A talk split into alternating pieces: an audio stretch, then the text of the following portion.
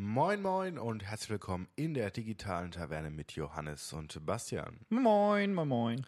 Nur schon mal vorneweg, ich bin etwas angeschlagen, falls man das meiner Stimme anhört, tut mir das leid. Oh nein, jetzt hast du es gesagt. Normalerweise ist es ja so, dass du, ähm, dass du sowas im Nachhinein vielleicht mitbekommst oder so, aber auf der Aufnahme hört man es meistens viel, viel weniger, als man so erwarten würde. Das ist tatsächlich interessant. Also vor allem, wenn du nicht, ähm, wenn du nicht damit rechnest, dass es einem irgendwie so ganz wenig auffällt, Ja. wenn Leute so ein bisschen erkältet sind auf Aufnahmen. Aber gut. Nur Believing is seeing. Mal, ja, äh, wir sind, der Psychologe in mir musste das jetzt mal kurz droppen. Ähm, ja, genau, wir sitzen jetzt zusammen direkt nach dem ähm, Event, nach der WWDC, äh, nach der großen Keynote, ähm, haben sie zusammengeschaut und haben jetzt gedacht, jetzt direkt hinterher den Podcast, um unsere kurzweiligen Gedanken dazu schon mal mit euch zu teilen. Wir versuchen uns kürzer zu halten als die zweieinhalbstündige äh, Präsentation. Es wird uns aber schwer fallen, weil ich bin ziemlich begeistert. Ja, ich muss die so ein bisschen einbremsen, vielleicht an manchen Eckpunkten. Aber damit man mal alles ab, irgendwie abgerissen hat, so in, in grober Kürze vielleicht auch noch. Hm, Ich würde mal sagen, wir starten mit dem unbedeutendsten, unbedeutet, unbedeutendsten Ja. äh, des ähm, Abends oder des Tages, wie auch immer, ähm, ist äh, tvOS, kriegt eine andere Ansicht, bisschen Feature, ja, vergesst, ähm, wird halt irgendwie nett. Also Dann- nicht, dass es nicht cool wäre, aber es ist mir egal. Ja, es ist aber So. hat jetzt auch nicht so viel Features bekommen, muss man dazu sagen. Ja. Also ein bisschen anderes UI-Design. Mm, Dann geht's weiter mit ähm, äh, WatchOS. Ja, äh, im Großen und Ganzen auch da nette Neuigkeiten. Gerade der ähm, App Store kommt auf die Watch, ähm, sodass man Independent Apps haben kann auf der Watch. Mag für den einen oder anderen sinnvoll sein. Dann halt wieder ein bisschen Armbänder und alles, was halt so sonst mit der Apple Watch mitkommt. Interessant, dass es äh, jetzt zwar ein Apple, also ein App Store gibt nur für die Watch, aber man trotzdem nicht die Watch ohne ein iPhone haben kann. Aber ich schätze mal, das ist eigentlich egal, weil ähm, wie groß ist der Markt von Leuten, die kein iPhone haben, aber trotzdem gerne eine Apple Watch tragen würden? Äh, Verschwinden gering. Ich glaube auch. Vorhanden. ich glaube auch. Weil, wenn du nicht so im Apple-Universum drin steckst, gibst du nicht so viel Geld für eine Uhr aus. Die eine Smartwatch ist, sagen wir es so. Zumindest nicht, äh, wenn du dann erwarten musst, dass sie mit deinem bestehenden Handy nicht 100% zusammenarbeitet, so wie du dir das Ja. vorstellst. Also, hm, weil irgendein Handy wirst du ja haben. Ich glaube, nur Smartwatch ist vielleicht ambitioniert im Moment Ja. noch. Ja, also diese, genau, und dann haben sie noch äh, angekündigt über WatchOS, beziehungsweise kommt auch in die Health-App, dass es jetzt Zyklus-Tracking für äh, den weiblichen Anteil der Bevölkerung gibt, ähm, den sie sehr gut integrieren in ihre Apps. Das ist cool. Äh, man muss auch sagen, dass es da ein großes Ökosystem an äh, Third-Party-Apps gibt, um sowas zu machen, denen ja, äh, naja, in letzter Zeit so ein bisschen äh, Privacy-Skandale widerfahren sind und das ist natürlich schon ziemlich kritisch, weil es natürlich auch ähm, irgendwie Gesundheitsdaten sind und persönliche Daten sind, die sehr sensibel sind und ähm, da ist es natürlich besonders wichtig, dass du irgendwie dir sicher sein kannst, dass deine Daten äh, dir gehören und äh, nicht von irgendjemandem verfleischwolft werden. Ja, Und, definitiv. Deswegen auf jeden Fall super cool. Ähm, auch weil es scheinbar, also wohl tausende von diesen Apps gibt, aber äh, keine so richtig gutes. Ähm, beziehungsweise, ich glaube, es ist halt auch so ein Feld so wie Notiz-Apps oder so oder To-Do-Apps, äh, wo jeder seine persönliche Präferenz hat und naja, da muss dann halt. so halt irgendwie Geschmack. Genau. Ähm, genau. Bevor wir, denke ich, zu den großen äh, Releases kommen, was äh, macOS, ähm, iOS und hier iPadOS äh, angeht, Er hat's gesagt. ja, er hat's gesagt, äh, würde ich sagen, äh, schauen wir noch mal kurz auf das einzigste Hardware-Produkt, was sie angekündigt haben. Ähm, was schon echt mächtig geworden ist, nämlich sie haben nun endlich den Mac Pro vorgestellt in seiner neu definierten Schönheit, wie auch immer man das formulieren möchte. Ich sag dir, was ich so krass finde an dieser Maschine. Sie ist nicht Form over Function designed, Ja. sondern sie ist designt zu funktionieren und nicht auszusehen. Sie sieht vielleicht auch cool aus, also das ist ja Geschmackssache, aber sie ist eindeutig nicht nur dafür designt, gut auszusehen, sondern sie ist dafür designt, gut zu funktionieren. Ja. Und das ist genau das, was ich wollte. Und das ist genau das, was überhaupt diese, naja, Pro-User-Szene von Apple wollte. Und äh, Apple ist über ihren Schatten gesprungen und hat es geliefert. Ja, und zwar in, würde ich sagen, fast Perfektionsform, was alles möglich sein wird mit diesem wunderbaren äh, Gerätchen. Ähm, Bilder kann man sich ja immer mal wieder angucken, wenn man auf die Apple-Webseite geht. Ähm, ich bin hin und her gerissen, ob mir das jetzt so wirklich gefällt, das Design. Äh, vor allen Dingen äh, wegen den, äh, ähm, dem Edelstahlrahmen oder was auch immer das für ein Metallrahmen ist, den Mhm. sie als Hauptding nehmen, den ich oben und unten sehe. Nicht unbedingt meins, sonst das Case sehr, sehr schön, muss ich sagen. Ähm, aber was da eigentlich zählt, sind die inneren Werte, weil es gibt es auch als Serverversion. Rack Mountable auch wieder. Äh, Apple stellt wieder Server her, hat es auch wieder nie gegeben. Das ist auch so. Aber äh, Das ist halt genau für die Zwecke, für die dieses Ding eingesetzt wird, ähm, Renderings von Filmen, wo ich halt, dann habe ich halt einen Serverraum nebendran und meine Displays sind halt über Thunderbolt verbunden, ne? was sowieso irgendwie die schlauere Lösung ist. Und ich habe die ganze Wärme nicht bei mir im, im Büro. Ja, das ist eine Möglichkeit und man muss auch sagen, ähm, Teil des Hintergrunds ist wahrscheinlich auch solche Anwender wie Mac Stadium, ähm, die im großen Stil also Rechenzentren mit Macs drin äh, anbieten für halt spezialisierte Anwendungen und die hatten auch Mac Pros in größerer Zahl und zwar diese zylindrischen Mac Pros und haben für diese Dinger extra irgendwie komplett custom äh, so Rack-Mounts gebaut, dass du die Scheißdinger Ja. irgendwie in einen, in einen Server-Rack mounten kannst, weil es halt einfach nicht möglich ist äh, in kanonischer Form, weil es irgendwie ein, ein sphärisches Design ist. Und äh, Apple so, okay, ihr wollt die Rack mounten? Hier, bitteschön. Nimmt die Rack-Mountable Version davon. Das ist Fantastisch. schon ganz cool. Und jetzt würde ich mal sagen, kommen wir zu den inneren Werten dieses wunderbaren Prachtexemplars. Also, man kann hochgehen ähm, bei diesem wunderschönen ähm, Computer auf bis zu 28 äh, Kerne. Ähm, Intel Xeon. Ich habe keine Ahnung, was das für ein Xeon ist. Es scheint auch irgendwie noch nicht, äh, noch kein offiziell releaseder Chip zu sein, weil sonst würde ja hier stehen, was es für einer ist. Ähm, aber die Performance, ich meine, ja, ist was 300 Watt Peak äh, geben sie Prozessoren. Das ist auch ziemlich krass. Also das musst Ja, du mir reinziehen. und 300 spezielles. Cooling und so. Also es gibt auch 8 Core, 12 Core, 16 Core, 24 Core. Also da gibt es schon Abstufungen drin. Ja. Ähm, und die sind dann, wird das Ding schon echt zum Powerhouse, möchte ich sagen. Allein nur CPU-mäßig. Dann, ähm, wenn man mal auf die RAM guckt, ähm, hat man Möglichkeiten bis zu, was haben sie, 1,5 Terabyte Ja. RAM kann ich in dieses Ding stecken. Sechs Channel Memory, ähm, zwölf äh, Banks. Slot. Zwölf, zwölf Slots für, für RAM-Riegel. Was ja schon absurd ist. Ja, absolut. Also es ist halt für die. Pro-Anwender gebaut und für niemanden anders. Also ich kann mir das auch hinstellen in der Basisversion, ja klar, aber ob ich damit glücklich werde, Die Basisversion übrigens, die 5000 Euro kostet oder Dollar, ja. was nicht so viel ist. Also, ich finde es geht. Ja, aber Also- dafür ist auch nicht so viel drin. Ja, also äh, ist schon fair. Ich meine, wenn du dir eine 5000 Euro Workstation sonst kaufen würdest, nicht von Apple, dann würdest du andere Teile verbauen und würdest wahrscheinlich ähm, Preis äh, äh, pro Performance ähm, besser werden. Aber Expandability, Expandability ist eine Sache. Das andere Sache ist, und das ist nämlich genau das, was eigentlich auch im Speziellen an diesem Produkt super interessant ist, ist diese Apple Magic. Ja, du kaufst ja einen Mac, weil du willst, dass Apple was Spezielles macht. Ja, weil du willst, dass Ja. Apple was macht, was sonst kein Hersteller einfach machen kann. Und was ist das in dem Fall? Dieses Design von diesen Grafikkartenmodulen. Das ist das, das ist das eine, was sie machen. Sind ähm, Fanless Modules, also sie sind, ähm, sie haben keine eigenen Lüfter drin, sondern sie haben nur riesengroße Heatsinks, durch die dann der, Gebo der Gehäuselüfter ähm, die Luft durchzieht. ja. Das ist richtig gut für, äh, also für ähm, Krach-Level. Und ähm, außerdem ist davon auszugehen, dass Apple tatsächlich dieses, äh, dieses Ding auch so designt hat, dass es sich vernünftig kühlen lässt, weil es, wie gesagt, kein Form-over-Function-Design ist, sondern ein Design, das für Funktionen gebaut ist. Ähm, das heißt, es ist davon auszugehen, dass die auch richtig ähm, vernünftige Kühlung dabei erfahren durch diese Ja. Lösung und auf die Art und Weise auch ähm, Langlebigkeit gewährt ist und äh, stille Operationen gewährt ist und so. Das ist natürlich genau das, was du willst irgendwie aus, einem, aus einer Pro-Maschine.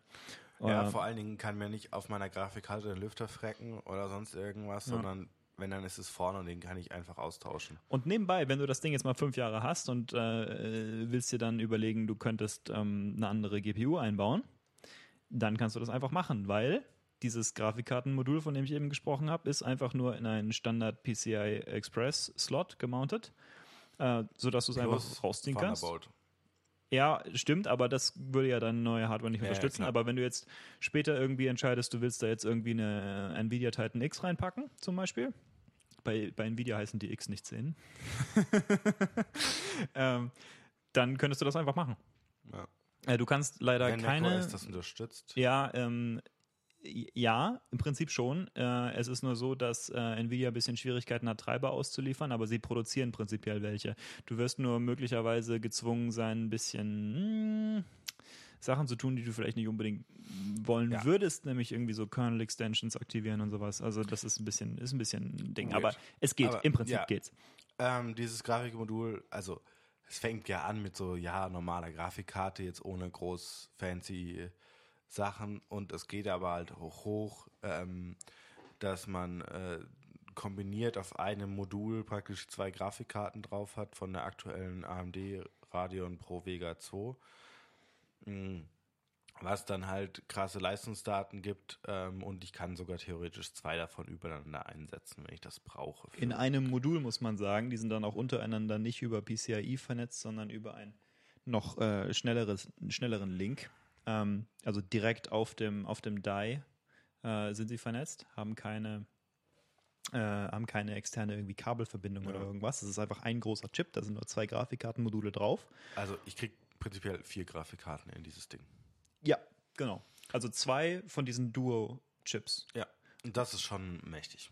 Das ist schon ziemlich krass. Und ähm, genau, ich glaube, ein anderes großes Ding ist, was sie halt auch gezeigt haben, ja, sie gehen wirklich wieder auf Prosumer zu und haben eine spezielle Karte für In-Video-Coding, also Video-Encoding entwickelt, die es möglich macht, eben mit diesem Ding, wenn man es halt wahrscheinlich fully maxed out hat, ähm, vier 8K-Streams parallel laufen zu lassen. was jetzt irgendwie nicht so beeindruckend klingt, aber ist es tatsächlich, weil 8K-Stream ist nicht gleich 8K-Stream. Und wenn du halt anschaust, was für äh, Hardware Also nötig ist, um.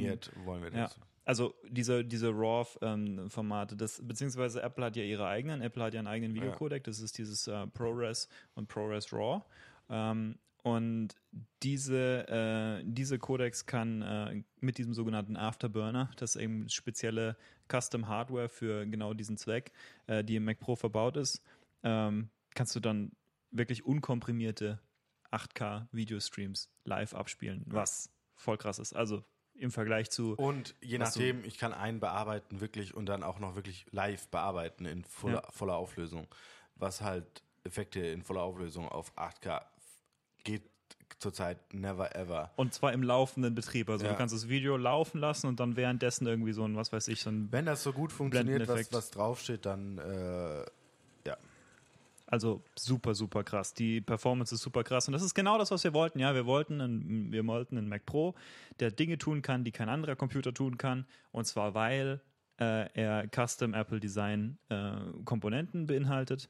Und äh, er kann Dinge auch auf eine elegantere Art und Weise tun, als andere einfach nur random Stangencomputer es tun können, weil er eben speziell designt ist, um diese Zwecke zu erfüllen.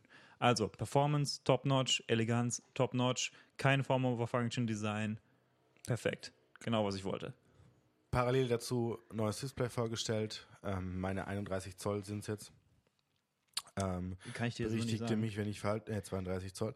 Äh, 6K-Display, auch neue Display-Technologie, alles super krass. Äh, konstant 1000 Nits, Peak bis zu 1600 Nits, ist jetzt wieder Zahlengeballere, so. Schaut euch an, ich finde es mega interessantes Display. Sie lösen damit alle Prosumer, also viele Prosumer-Probleme äh, an Displays für einen relativ okayen Preis. Also relativ, wir wollen jetzt nicht versprechen, es ist ein günstiges Display, weil das äh, bringt Apple nicht heraus. Ähm, ich meine, das Display bei 4,99 oder 5,99. Ich meine 4,99, also 4.999 Dollar äh, ist die günstige Version und dann die entspiegelte Version kostet dann nochmal ein Tausender mehr. Ja, Äh, nebenbei ohne Stand. genau. also das ist der Witz. Der bekackte Fuß, mit dem man das Ding dann irgendwie aufstellen kann, kostet nochmal 1000 Dollar. Der Weser Mount kostet, Kostet nur 100 Dollar. 200. 200. Okay. So, aber ja, interessantes Display. Ähm, Wenn es nicht so fucking teuer wäre, würde ich mir das auch zulegen für meinen Mac. Ist, halt für Normalsterbliche totaler Irrsinn. Ja, also ich ich fände es halt nett, wenn sie halt mal dann noch irgendwie ein iMac-Display in ein scheiß Gehäuse packen würden Ja. von ihnen und ich das benutzen könnte. eine etwas normalsterblichere Lösung.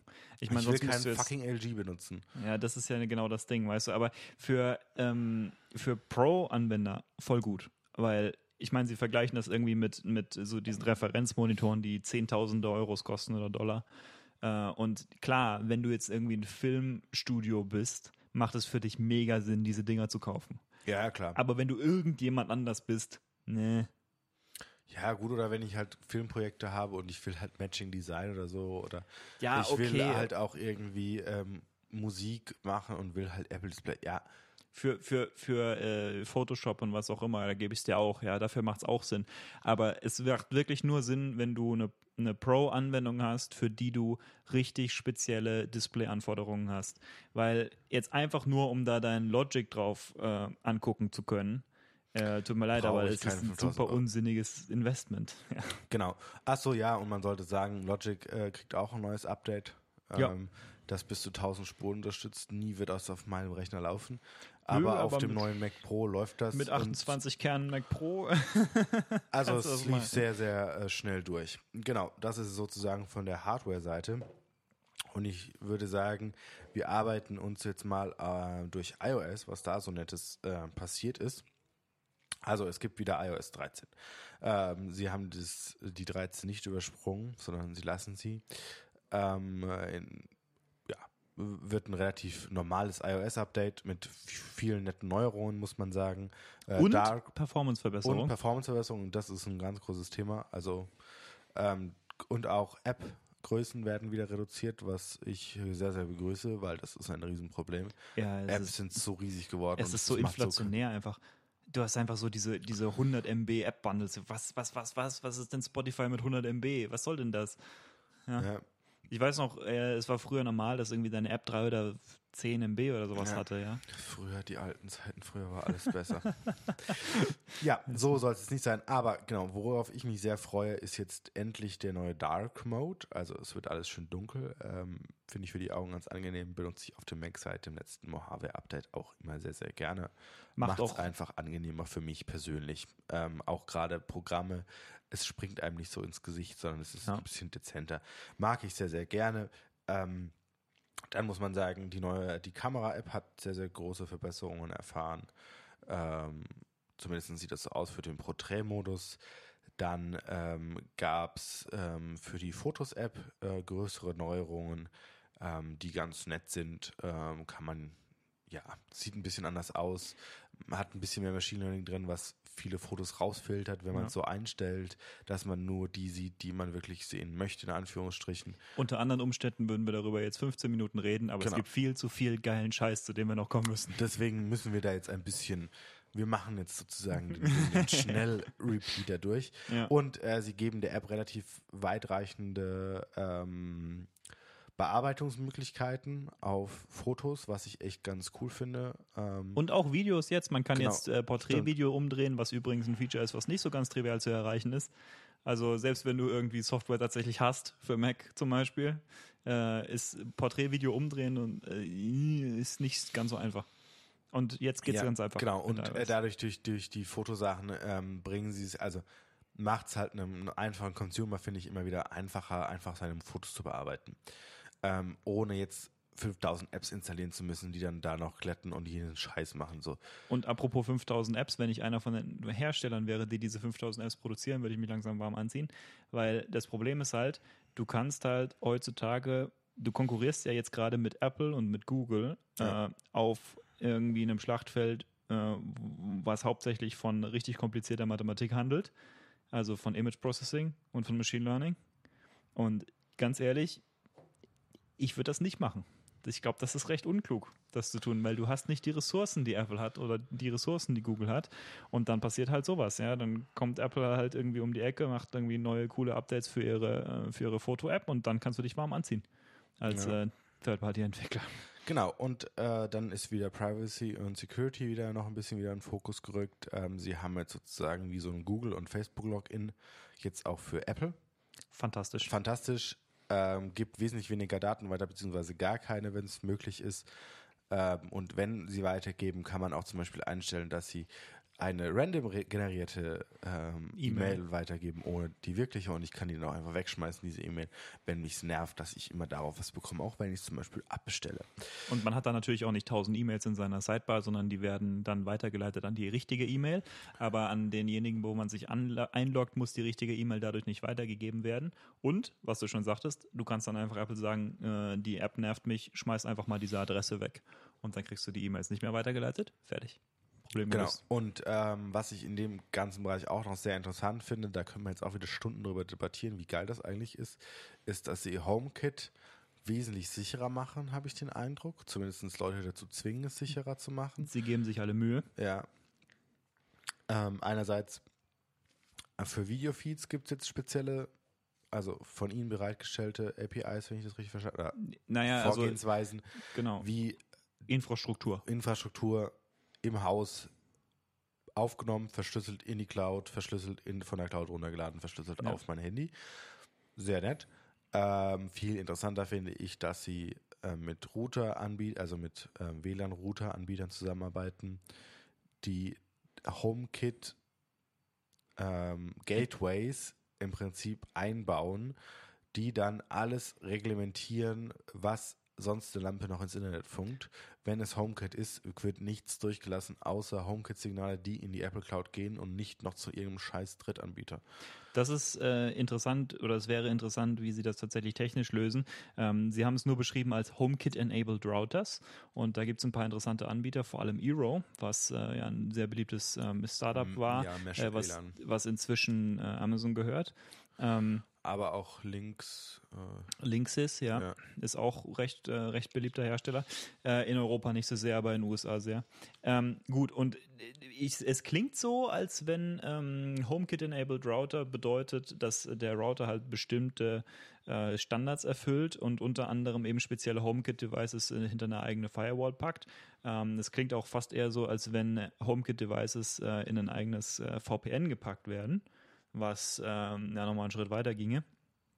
Aber da lehne ich mir jetzt aus dem Fenster, weil keine Ahnung, ja, wie es dann mal sehen. Umsetzen. Das wird sich in den nächsten Tagen und Wochen wahrscheinlich zeigen, wie es dann wirklich funktioniert. Ja. Ähm, dann kriegt Maps ein relativ großes Update, vor allen Dingen, wie es aussieht, was es kann. Äh, es kriegt sozusagen Street View ähnliche Sachen. Sehr cool, sieht cool aus, kann echt was Cooles draus werden. Ähm, ja, muss man abwerten. Ich denke, es dauert lange, bis es äh, zu uns kommt, sagen wir es mal so. Ähm, Viel interessanter im Moment die Reminders-App. Hm, äh, so, äh, so weit bist du noch nicht. so weit bin ich noch nicht. Ich dachte, äh, wir sprechen noch kurz über Siri, dass sie dann neue Technologie einsetzen, um die Stimme ein bisschen schöner zu machen. Ah, ja, das ist halt so. Ist mal gesagt, ähm, ja. ist nett, äh, kann, kann gut funktionieren. Äh, interessant finde ich äh, auf iOS, dass man äh, Musik jetzt miteinander scheren kann über AirPods zum Beispiel oder ähm, wenn ich mein Handy habe und ich gehe nach Hause, kann ich es über HomePod, HomePod, spielen lassen.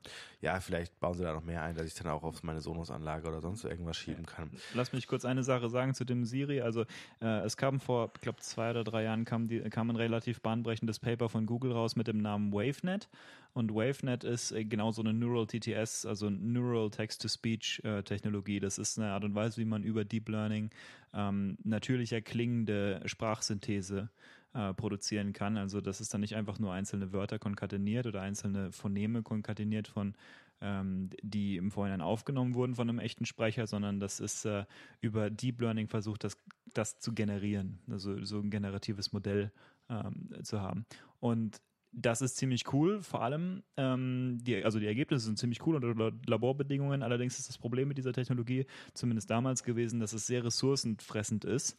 Ähm, und das heißt, das Beeindruckende an dieser Umsetzung, wie wir sie jetzt haben, ist, dass Apple das lokal mit der Hardware von so einem iPhone umsetzen kann. Also das ist schon eine ziemlich bahnbrechende Optimierung, würde ich sagen, die da drin steckt.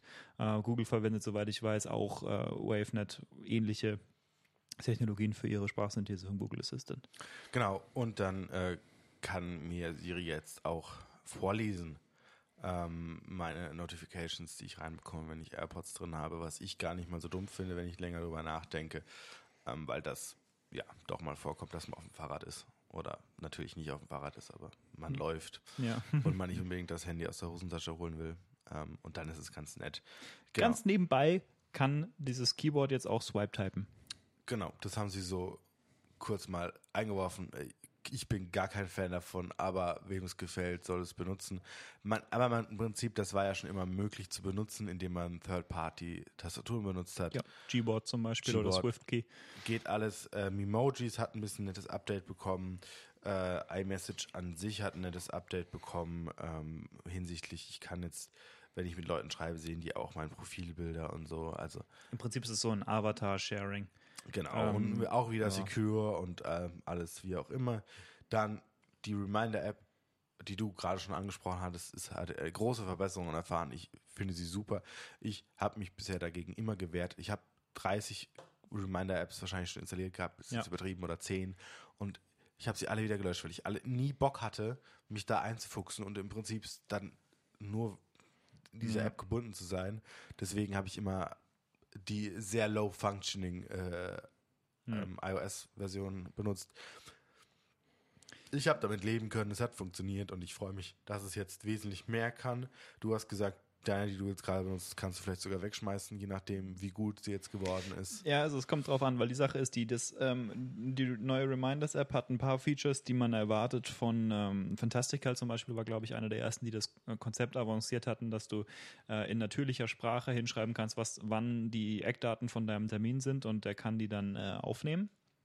Also du schreibst dann sowas wie ähm, Essen um 13 Uhr am Morgen, ja, äh, und dann wird nur Essen eingetragen als dein, äh, als dein ähm, Titel und die, ähm, das Datum eben extra in die Metadaten aufgenommen. Das kann die neue Reminders-App ähm, dann in Zukunft, äh, was schon mal ein cooles Feature ist. Die App, die ich im Moment benutze, äh, nennt sich Due, D-U- D-U-E, äh, Due. Äh, und die kann äh, ein paar andere Sachen noch, die ganz interessant sind. Vor allem, ähm, was die macht, ist, die ist sehr hartnäckig dabei, einen zu erinnern. Ähm, und das ist tatsächlich ein recht hi- hilfreiches Feature äh, für Leute wie mich, die sich manchmal überreden müssen, Sachen sofort zu machen, ähm, statt irgendwann. Und diese App ist da, ist da recht hilfreich, kann man, äh, kann man empfehlen. Wenn man sich nicht selbst im Griff hat, dann kann man ja vielleicht eine Technologie äh, in sein Leben holen, die einen im Griff hat. ähm, auf jeden Fall äh, ziemlich, ziemlich bahnbrechende Neuerung für die, für die Reminders-App. Ähnlich wie ähm, das Riesen-Update auch für Apple Notes ja vor ein paar Jahren war. Ähm, sehr interessant. Also auf jeden Fall sieht man, Apple äh, bringt die ganzen internen Apps äh, einfach auf ein neues Level nach und nach. Ja. Ist ja gut. Ist Ja, ja, auch genau. richtig. CarPlay kriegt ein paar Updates, aber auch nicht weiter erwähnenswert. Performance ist deutlich erwähnenswert. Ähm, Face ID wird 30% schneller. Das Das, ist ziemlich freut mich sehr, sehr. Mich auch. Also mein Face ID ist relativ schnell. Ich weiß, ich vermute mal so ähnlich wie deins auch. Ja. Ähm, aber, äh, ach so, ich habe jetzt Face ID auf diesem iPad.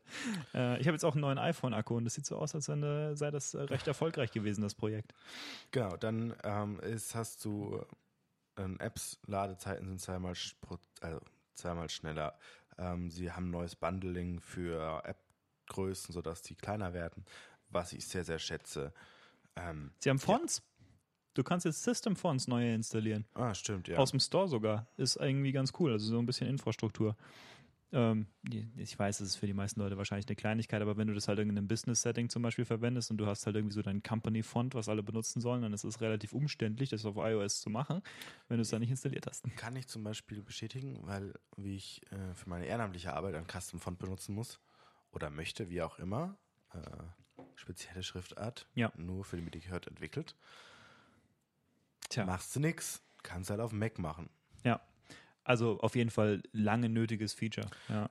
Ja, äh, das ist echt cool. Ähm, ja, Lass uns So. mal drei Schritte weitergehen. lass uns mal wieder hier, wir müssen on track kommen. Äh, wir sind zwar schon eine halbe Stunde im Game, aber wir müssen hier, wir müssen noch Dinge durchbringen. Wir sind heute echt gut in der Zeit. Mal schauen, wie sich das gleich ändert. Jetzt ist die Frage, mit was weiter? Mac oder iPadOS? iPad.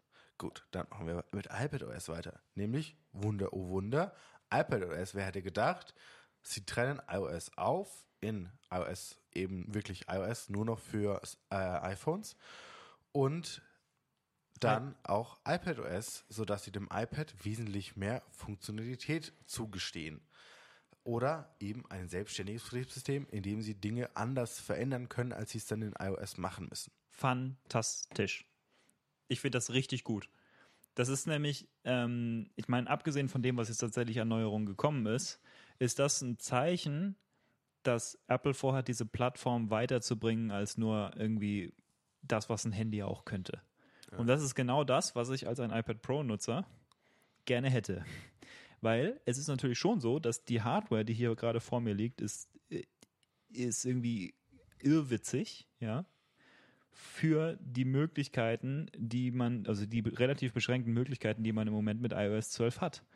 Und iOS 13 ist ein richtig, beziehungsweise iPad OS, nicht sicher, was für eine Version, 1, schätzungsweise, ist ein richtig großer Wurf.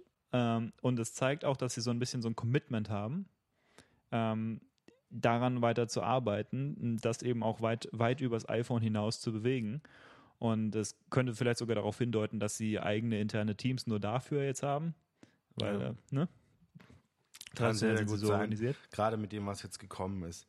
Ähm, sehr interessant ist, man hat jetzt ähm, Split View, also was man ja vorher schon hatte, auf ein neues Level gehoben.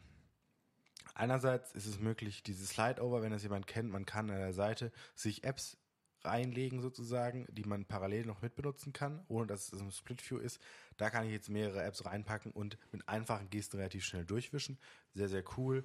Äh, bringt, glaube ich, Leute, die sehr viel mit dem iPad arbeiten. Ich kenne welche, die haben nur ein iPad, die haben kein MacBook mehr. Sehr, sehr viel Funktionalität. Bringt mir total viel. Ich kann dir das sofort sagen. Das, äh, also ich habe ähm, hab häufig zum Beispiel Telegram im äh, Slideover, ja. weil ich halt, weißt du, an irgendwas arbeite. Zum Beispiel im Moment ist ein Workflow, den ich viel benutze, ähm, Textastic und ähm, äh, TechPad. Ja, ähm, das ist also für LaTeX, ist ein LaTeX-Workflow. Dann habe ich Textastic und TechPad äh, im SplitView und arbeite links am Code und rechts äh, ist halt dann der ja. Compile für den Code. Äh, und dann halt, wenn eine Nachricht reinkommt, dann swipe ich äh, von ganz rechts, von der Kante aus, den, äh, das Slide-Over Telegram rein. Ja, und ich meine, jetzt könnte ich in dem Slide-Over aber auch noch andere Kommunikationswege zum Beispiel haben. Also nicht nur Telegram, sondern von, von mir Mail aus auch was? noch Mail. Ja. ja. Gmail, Gmail unterstützt, glaube ich, kein Slideover. Okay, Mail. ja, es ist, Oder ein ist, Kalender. Ja, ist ja völlig egal. Äh, man sieht auf jeden Fall die Möglichkeiten. Oder also, Overcast. Oder Overcast, fantastisch. Also das ist, das ist ein richtig guter Trick. Vor allem, man muss ja auch sagen, dass Multitasking-Interfaces für Touch ähm, zu bauen richtig schwierig ist. Und das ist eine, äh, das ist eine, das ist eine intuitive Art und Weise, die sie da gewählt haben. Und ähm, ich bin, ich bin überzeugt, dass sie vielleicht langsam, aber in die richtige Richtung gehen. Und äh, das ist im Prinzip das, was ich mir erhofft habe. Ich finde es richtig gut. Okay. Viel ähm, entscheidender ist aber, es gibt Multi-Window-Support. Eine App kann mehrere Instanzen sozusagen haben und mehrfach offen sein, was früher ja nie möglich war. Und es ist auch total interessant, wie man diese Instanzen öffnet. Wenn du jetzt ähm, zum Beispiel das Beispiel, was sie in der, äh, in der Keynote hatten, war irgendwie Notes. Ähm, dann hast du so eine Sidebar, wo eine Liste von deinen Notes ist und äh, hast dann in Main View sozusagen, in dem deine aktuelle Notiz ja. angezeigt wird. Dann kannst du dir aus der Sidebar äh, eine von diesen Notizen packen in einem, äh, in einem Long Press und kannst sie dir dann als ein neues Fenster in Split View schieben. Das finde ich ist ein total interessantes äh, Konzept. Ähm, es ist also quasi so, dass Einzel, dass, dass du als App-Entwickler Schaltflächen bauen kannst, die sich so verhalten wie die Homescreen-Icons ähm, und die du dann in den Split-View bewegen kannst. Neue, ja. neue Fenster. Das ist super cool. Genau. Ähm, mega, mega Aufwertung. Äh, dann neuer Homescreen. Man kann die Widgets auch direkt drauf auf den Homescreen mit draufziehen, die normalerweise ähm, links sind. Ja, also, also im, im minus einten Homescreen genau. sozusagen. Äh, die Raster werden kleiner für die Apps, was sehr erfreulich ist. Ja, habe ich Also vor allen Dingen bei dir im 13 Zoller, im 11 Zoller ist es noch so, so okay. I can live with that, aber okay. Äh, ähm, Sekunde, die, die, also die Sache mit diesen, mit diesen mehreren Fenstern, Das ist, Ja, ich- das ist gar nicht zu, ne, gar nicht zu unterschätzen, was Nee, das für nee, einen riesengroßen Unterschied äh, macht. Weil allein sowas, ja, ich habe ich hab GoodNotes, okay? Ich habe ein Dokument, an dem ich arbeite und ich habe ein Referenzdokument. Ja. GoodNotes hat so ein Tab-Interface, das heißt, ich muss, also ich kann zumindest zwischen verschiedenen Tabs direkt mit einem Tipp äh, äh, wechseln. Aber Aber, für Referenzen ist es halt kacke, weil ich es nicht gleichzeitig sehen kann. Ja. Deswegen benutzt meine Freundin zum Beispiel einen Workflow, wo sie mit, mit GoodNotes sch- 5 schreibt und mit GoodNotes 4 ihre Referenzdokumente öffnet. Das Auf ist dem lächerlich. kleinen iPad. Auf dem kleinen iPad. Das ist einfach lächerlich. Das ist einfach kacke. Und ähm, dieser neue Work, also die- dieses, dieses neue Multi-Window-Interface äh, in iPadOS ermöglicht es jetzt, diesen albernen Blödsinn zu lassen. Ja, ich kenne zum Beispiel auch Leute, ein Kommilitone von mir verwendet Notability nur aus dem Grund, weil man in Notability zwei Dokumente gleichzeitig öffnen Ja. kann. Äh, nebeneinander. Ja, Ja. und ich habe es auch schon gehabt, dass ich irgendwie PDFs nach äh, iBooks exportiert habe, damit ich mir iBooks in einen Slide-Over holen kann. Irgendwie für Referenzzwecke, zum Beispiel während einer Präsentation. Äh, also total albern, dass es vorher nicht ging, aber es ist eine richtig, richtig gute ne neue, äh, ja, ein gutes neues Konzept, was mein Gerät, was hier vor mir liegt, viel, viel nützlicher für mich machen wird. Und äh, das wollte ich nur noch mal kurz einen Fokus drauf legen. Zeit dir gegönnt. äh, der Apple Pencil kriegt ein paar Updates ähm, hinsichtlich der Latency, geht runter von 20 auf 9 Millisekunden. Ähm, es gibt eine von Apple designte Toolbar, die man jetzt überall in Apps einbinden kann, die auch nette Features hat, die sich dann an jede Seite anschmiegen kann und irgendwie klein minimieren und so. Das ist ganz nett. Ich glaube, die kann auch ganz hilfreich sein. Das ist vor allem eine interessante Standardisierung auf einer technischen Ebene. Es ist nämlich so, dass je nach, also Apple will halt, dass die Latency gering ist auf den, ähm, auf deinem Pencil. Das macht ja auch total Sinn, weil das wesentliche Erlebnis, was du von dem Pencil hast, entsteht durch diese geringe Latency. Ähm, jetzt ist es aber so, dass die Latency auch dadurch erhöht wird, dass deine App, die du verwendest, ähm, diese Pinselstriche verarbeiten muss. Und wenn Apple jetzt irgendwie standardisierte Tools dafür zur Verfügung stellt, dann heißt das, dass dein Third-Party-App-Entwickler äh, nicht mehr selbst den Code schreiben muss, um die Pinselstriche zu verarbeiten, sondern äh, den Apple Framework Code dafür verwenden kann. Und der ist eben dann performance-technisch top-notch. Das heißt, das ist tatsächlich ein echtes, ähm, ein, ein, ja, ein, ein echter äh, Usability-Vorteil für, ähm, für alles, was irgendwie Pencil-enabled ist. Also richtig gut. Ja, wir sind sehr begeistert. ja, So, von allem. Das ist leider ein bisschen das Problem. Äh, wir Ja. könnten, glaube ich, Stunden über diese Keynote reden, was uns begeistert oder nicht begeistert. Ähm, dann gibt es ähm, nette Funktionen, wie dass Safari einen Download-Manager bekommt. Ähm, aber zu Filesystem kommen wir später nochmal. Hm. Die Annotation hast du vergessen. Ja, genau. Dann, äh, man kann jetzt komplette Webseiten zum Beispiel ähm, als Bild speichern und kann die dann auch annotieren, wenn man einen Screenshot gemacht hat, speziell neues Design. Ähm, was ich persönlich super gut finde, was dich weniger tangieren wird, ist, ich kann mein iPad als externes Display für den Mac nun endlich benutzen, ohne darauf angewiesen zu sein, eine dritte App zu, also Third-Party-Apps zu benutzen, die alle so, also die, die ich bisher do it, Display, das hat bei mir nie so gut funktioniert. Auch extremst da, also extremst energiehungrig und alles. Mhm. Ähm, sehr begeistert, dass das jetzt geht. Und nebenbei wird es einem auch sehr einfach ermöglichen, das iPad als ein Wacom-Tablet zu verwenden. Diese also Firma für, ist nun tot. ja, die, Zumindest für macOS-Produkte. Ja, ich weiß nicht, aber das iPad Pro ist halt schon ziemlich, ziemlich krass. Also die Naja gut, aber wenn ich jetzt mal nur ein iPad habe, was dann irgendwie 500 Euro, nee, was kostet das günstigste? 350, glaube ich. Ja, find da mal ein Wake, also bist du halt, sagen wir mal 500 Euro, all inclusive. Also die Wacom-Tablets, selbst die ohne Display, kosten ja schon doppelt so viel. Genau. Äh, Ja, gut, die günstigen, da gibt es ja auch günstige 14 ja, Euro. aber die sind dann halt auch, naja, günstig, wie du die halt vorstellen Genau. würdest. Ne? so. Dann äh, gibt es neue Gesten für ähm, Editing von, von Files. Also ich kann ähm. Copy-Pasten ähm, wesentlich einfacher mit drei Fingern machen, also drei Fingern Copy, äh, drei Finger, also drei Finger zusammenziehen, Copy, drei Finger auseinander, Paste. auch Undo und so mit, also ganz nett, muss man sich mal Realität angucken. Erzählt ist das alles so ein bisschen schwierig. Ja, man muss dazu sagen, es ist tatsächlich so, dass Text-Editing eine sehr schwierige Operation ist auf einem Touchscreen-Interface. Und ähm, ich habe total mitgelitten mit diesem Presenter, der irgendwie darstellen wollte, dass es total einfach ist, mit diesen neuen Gesten zum Beispiel seinen Cursor zu verschieben.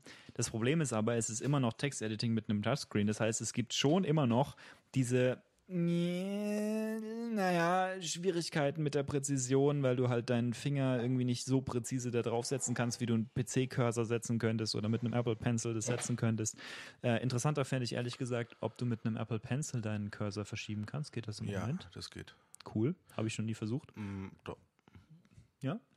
Ich meine. Ich versuche das gleich. Ähm, Ähm, also, ja, das, ist, das Ding ist halt, du hast halt keinen Force Touch auf den iPads.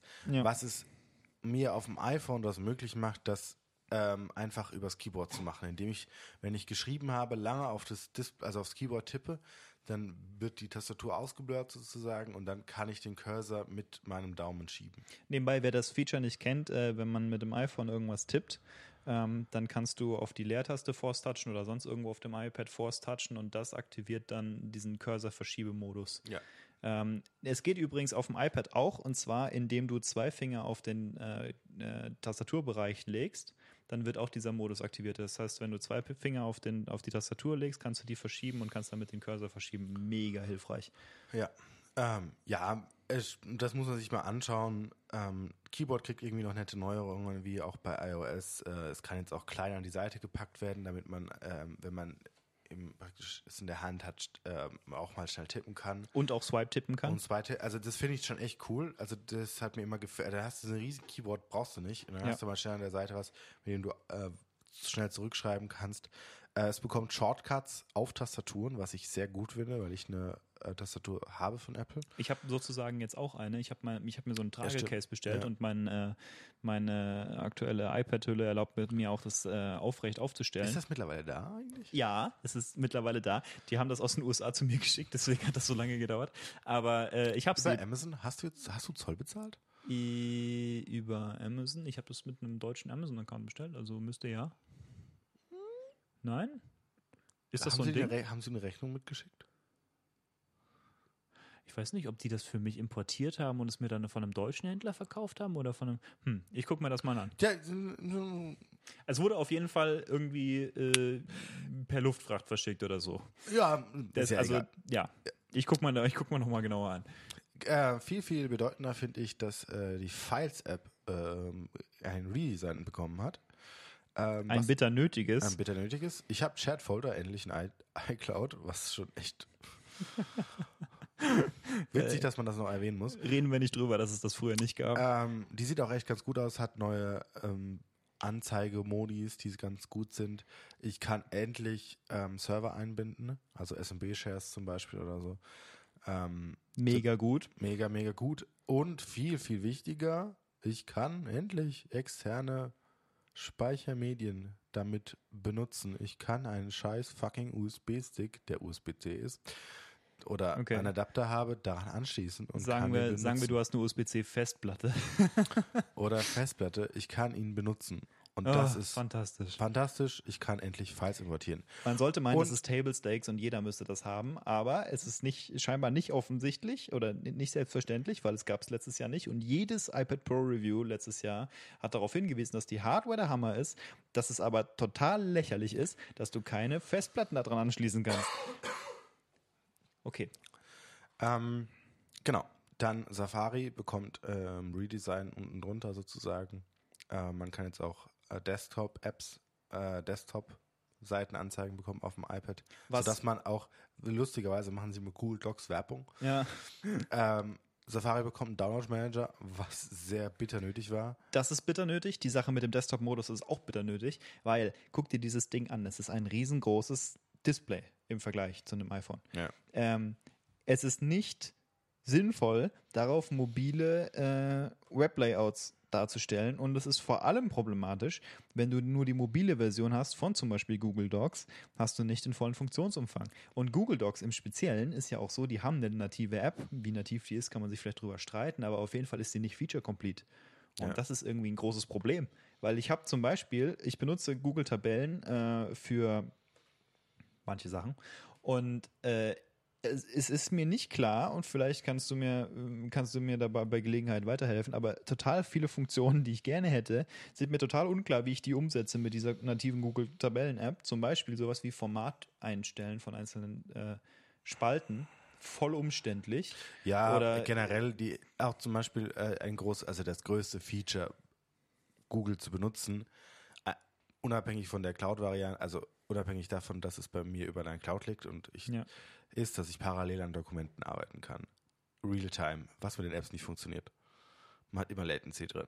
Hm. Um das jetzt mal, also das ist der einzige Punkt, ähm, der super, super, super dumm ist.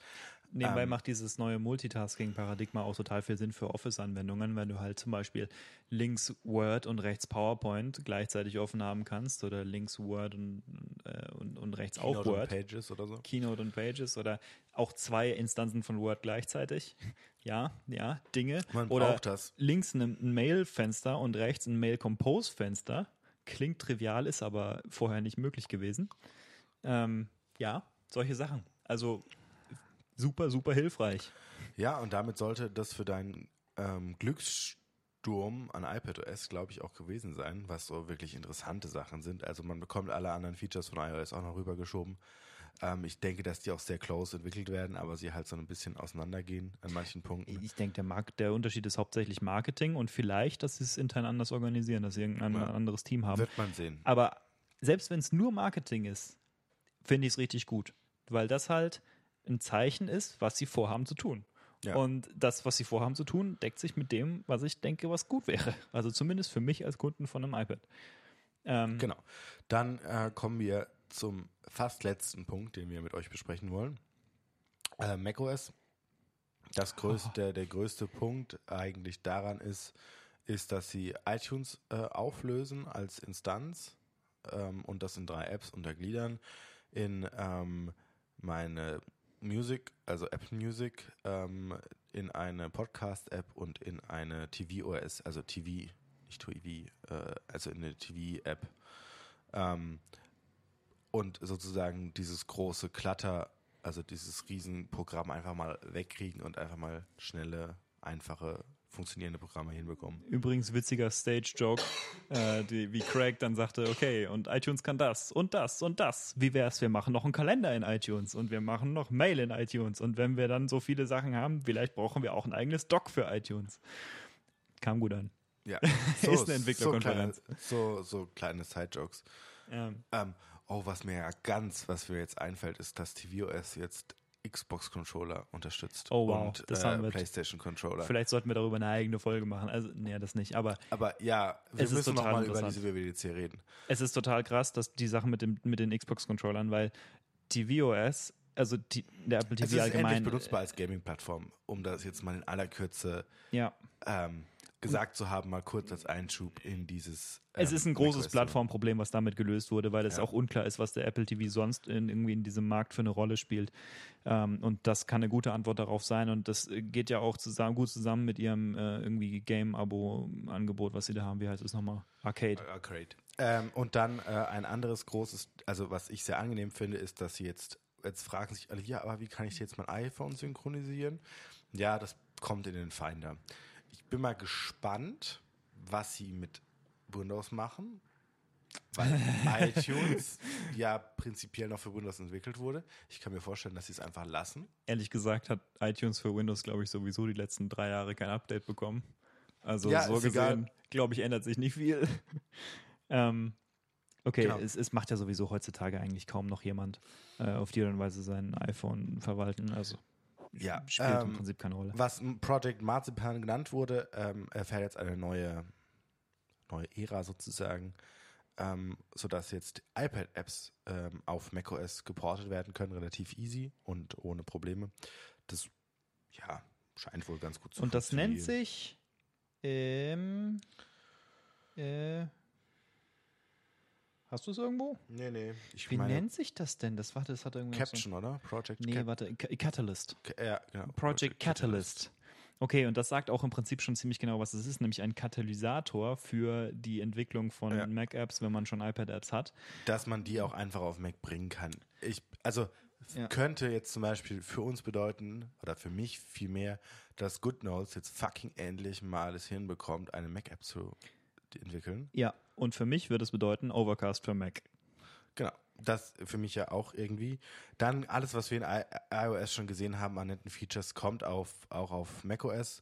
Ähm, ein anderes großes Ding, was, was auch noch kommt, äh, was ich sehr, sehr nett finde, ähm, ist diese Voice Control Sache. ist die Voice Control Sache, also wieder äh, enablen äh, von, von Menschen, die es nicht, äh, nicht können. Ähm, ja, so mir sehr- Accessibility nennt sich das. scheint halt. mir einfach sehr mächtig zu sein. Ähm, echt ganz cool. Ähm, dann kommt dieses Healthy Time, also Screen Time, kommt auf Mac. Das ist ganz cool.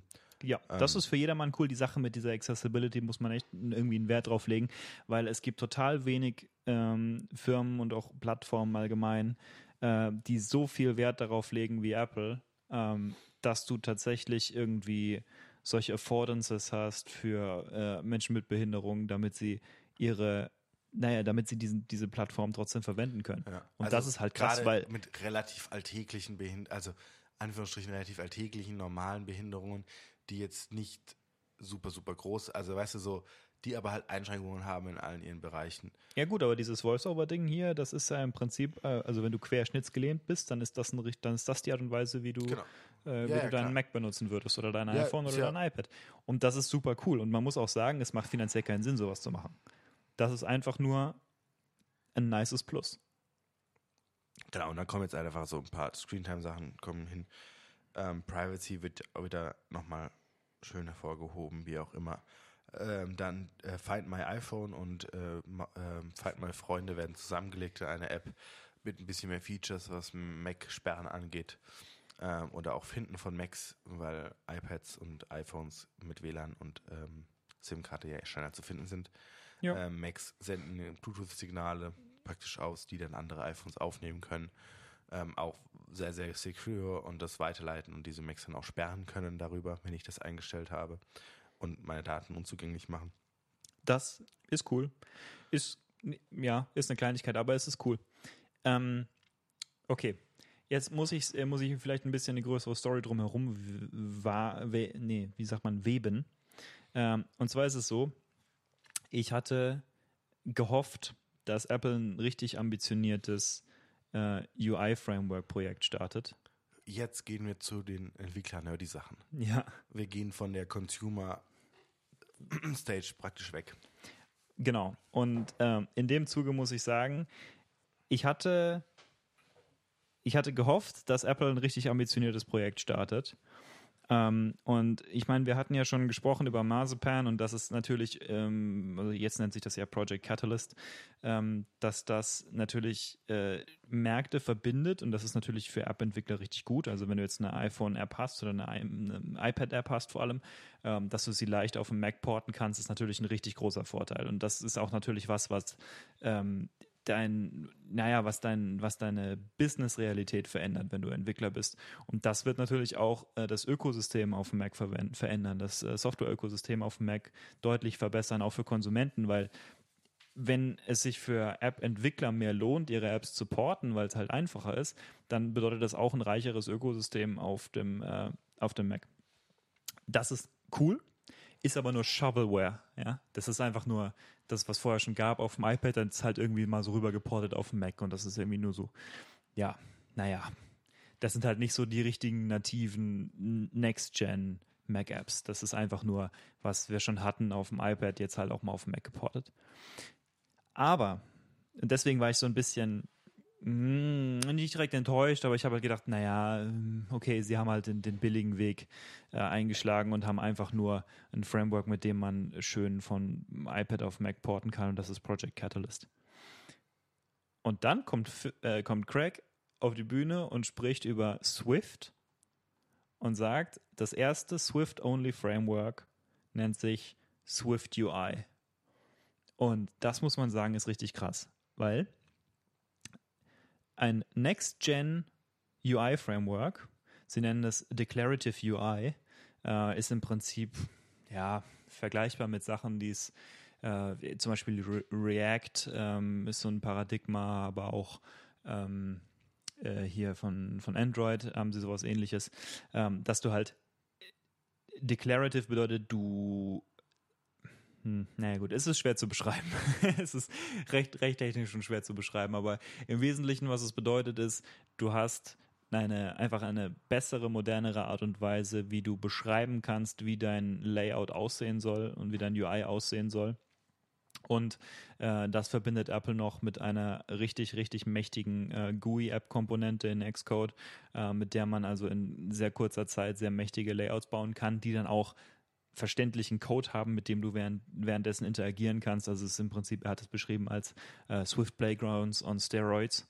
Und äh, das ist, sieht super, super hilfreich aus. Vor allem für Leute, die ein bisschen neu sind äh, in dem Bereich, wie zum Beispiel ich. Ich habe noch nie für, äh, für iPhone oder, äh, oder Mac entwickelt. Ich habe mal so ja. meinen mein kleinen Zeh ins Wasser gehalten oder so, aber ich habe noch nie wirklich was Ernstes dafür entwickelt. Und das ist halt schon eine richtig ähm, umfangreiche Plattform mit einer größer, größeren Geschichte, die du erstmal lernen musst. Und die Sprache ist nicht so sehr das Problem wie die ganzen Frameworks. Und äh, da ein Framework zu haben, was neu ist, modern ist, super mächtig ist und wirklich Next Gen und für alle Plattformen, iOS, WatchOS sogar ähm, und macOS und WatchOS ist übrigens auch total beeindruckend, weil es halt äh, im Moment gar nicht so richtig möglich ist für Entwickler, äh, mit einem richtigen UI-Framework für die, für die Apple Watch ja. zu entwickeln. Okay. Und das alles nativ in Swift integriert mit den neuen Swift-Features äh, zum äh, so, so, richtig zur Geltung gebracht. Fantastisch. Das ist genau die Art von Ambition, die ich mir vorgestellt habe. Das ist genau dieses Next-Gen-Denken, das ich mir vorgestellt habe.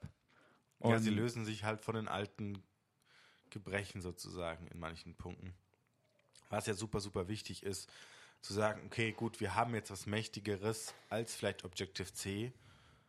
Lasst uns jetzt mal darauf bauen, nur darauf zu gehen. Und das ist ja wichtig, also richtig und wichtig sozusagen. Es ist für die Entwickler in vielen Schritten wahrscheinlich eine Riesenumstellung jetzt. Aber wenn man auch gesehen hat, was sie zumindest an, an Code gezeigt haben, mit wie wenig Code ich auf einmal Dinge ermögliche, wo ich mir denke, so, what? wow, wow, ist krass. Weißt du, so mit irgendwie zehn Zeilen habe ich auf einmal eine aussehende App irgendwie gebaut.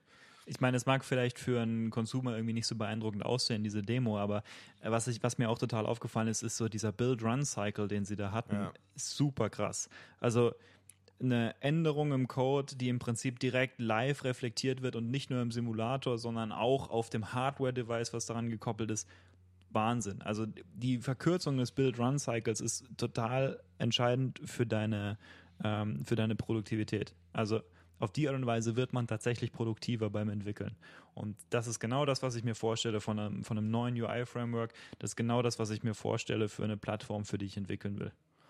Und äh, also fantastisch, Sieg auf ganzer Linie. Ja, wirst du wohl dir auch einen Mac kaufen müssen. ja, ich, ja, noch, also Vielleicht ich habe einen Mac, Mac, Mini oder so. Ja, ja, ernsthaft. Das Problem ist, dass die relativ teuer sind, auch in relativ äh, kleinen Konfigurationen. Ähm, aber also klar, wenn du, ich, ich meine, das Einzige, was ich nicht bekommen habe, was ich mir irgendwie noch hätte vorstellen können, wäre jetzt äh, Xcode für iPad gewesen. Das würde ja. das Problem auch lösen.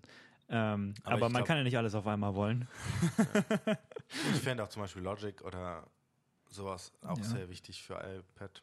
Ja. Gerade jetzt so für Aufnahmen oder so finde ich das nice, nicht immer ein MacBook zu brauchen. Aber siehst du, ich möchte da irgendwie einen Fokus drauf legen auf diese Swift UI, weil das ist Infrastruktur, mit der du wirklich für die nächsten zehn Jahre ähm, dir Möglichkeiten schaffst, neuen geilen Scheiß zu machen. Zum Beispiel Cross-Platform Logic. Ja. Was hält dich davon ab, Logic im Moment auf dem iPad äh, laufen zu lassen? Gut, man müsste das UI-Paradigma äh, müsste man mal überdenken. Also so große Apps wie Logic ist natürlich schwierig, weil du halt ähm, tatsächlich schwierige ja, Probleme zu lösen hast. Band interessant, also das ja. ist ja beides mal. Aber dadurch, dass du jetzt tatsächlich ein Cross-Plattform äh, UI-Framework hast, was du dafür benutzen kannst, was auf allen Plattformen auch irgendwie zu Hause ist, äh, hast du natürlich ganz, ganz andere Möglichkeiten, wie du da dran gehen kannst. Und das ist richtig, richtig gut. Da freuen wir uns riesig drauf. ich auf ja, jeden vor Fall. allen Dingen auch, was gegenüber äh, Android möglich ist dadurch. Ja. Ähm, gut, da kommt jetzt wahrscheinlich Fusion, Fuchsia. Future. Mal schauen, was daraus wird. Das, ja, aber das ist Aber- irgendwann. Also ja. Fuchsia ist irgendwann. Das ist Und nicht, das ist Apple nicht ist jetzt.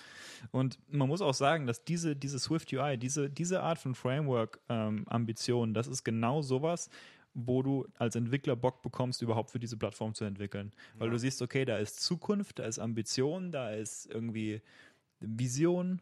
Ja, die, die Leute haben was vor und die haben einen Plan und die haben Engineering-Effort, der da drin steckt und kontinuierlich da rein investiert wird.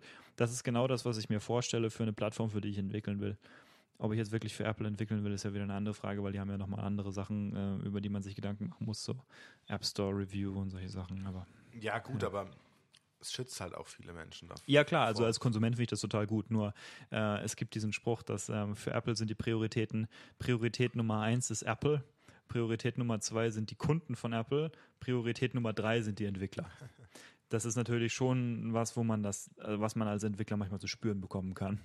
Ja, gut. Ähm, ja. Aber ich glaube, damit haben wir in relativ gutem Zeitrahmen es geschafft, diese Keynote äh, zusammenzufassen.